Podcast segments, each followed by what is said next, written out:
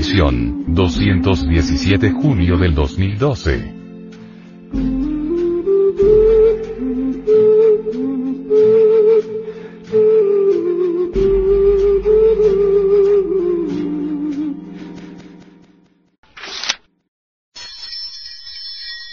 Introducción.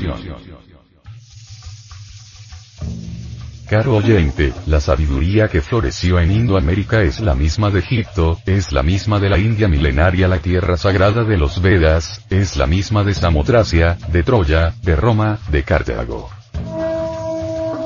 Quienes piensan ignorantemente que nuestros antepasados de Indoamérica adoraban ídolos están totalmente equivocados, porque América precolombina tiene una cultura extraordinaria y maravillosa que deviene de los más antiguos tiempos, Bien podría haber sido México, o el Perú, por ejemplo, conquistado a Europa para enseñarle una doctrina solar, para llevarla a un nivel de más alta civilización. Quienes supongan, por ejemplo, que los dioses de Anahuac, o los dioses toltecas, o zapotecas, o incas, o tiahuanacos, etcétera, etcétera, eran meramente ídolos se hallan perfectamente equivocados. En nombre de la verdad, los dioses de la antigua Indoamérica no fueron jamás ídolos. Los indoamericanos no eran tan ignorantes como suponen los extranjeros que vinieron de Europa, como para adorar ídolos. En realidad de verdad en la gran Indoamérica se rindió siempre culto a los ángeles, a los Elohim a los Prajapatis, quienes piensen que los dioses de Indoamérica eran simplemente ídolos están totalmente equivocados. Los dioses de América precolombina son los mismos ángeles del cristianismo, los mismos Elohim de los hebreos, los mismos Prajapatis del Indostán. Las civilizaciones nacen, crecen, llegan a su cenit y después entran por el camino decadente hasta su destrucción. Así también un día por ejemplo floreció la poderosa civilización romana, la tierra augusta de los Césares y más tarde la gran Roma heroica, victoriosa, entró por el camino descendente hasta su destrucción general.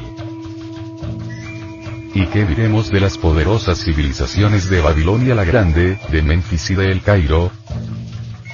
De la antigua India de los risis sagrados y del poderoso Tíbet, Todas esas civilizaciones, entraron también en procesos decadentes y murieron.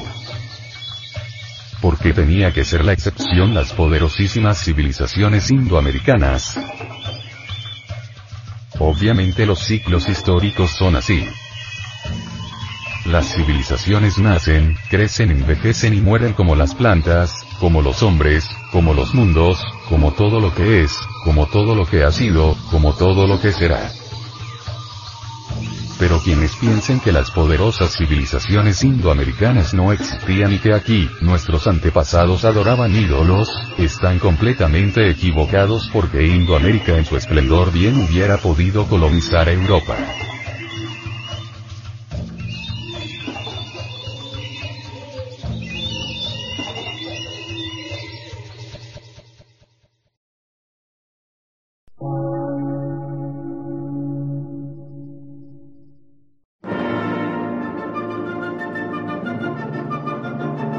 Emisora, gnóstica, transmundial. Por una nueva civilización y una nueva cultura, sobre la faz de la Tierra.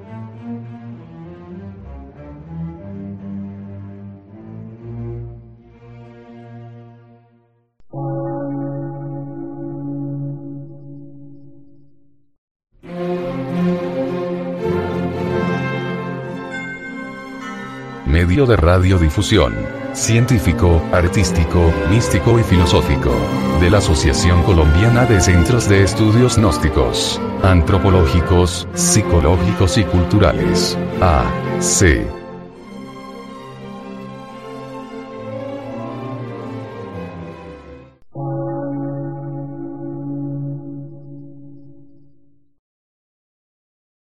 Lectura en movimiento.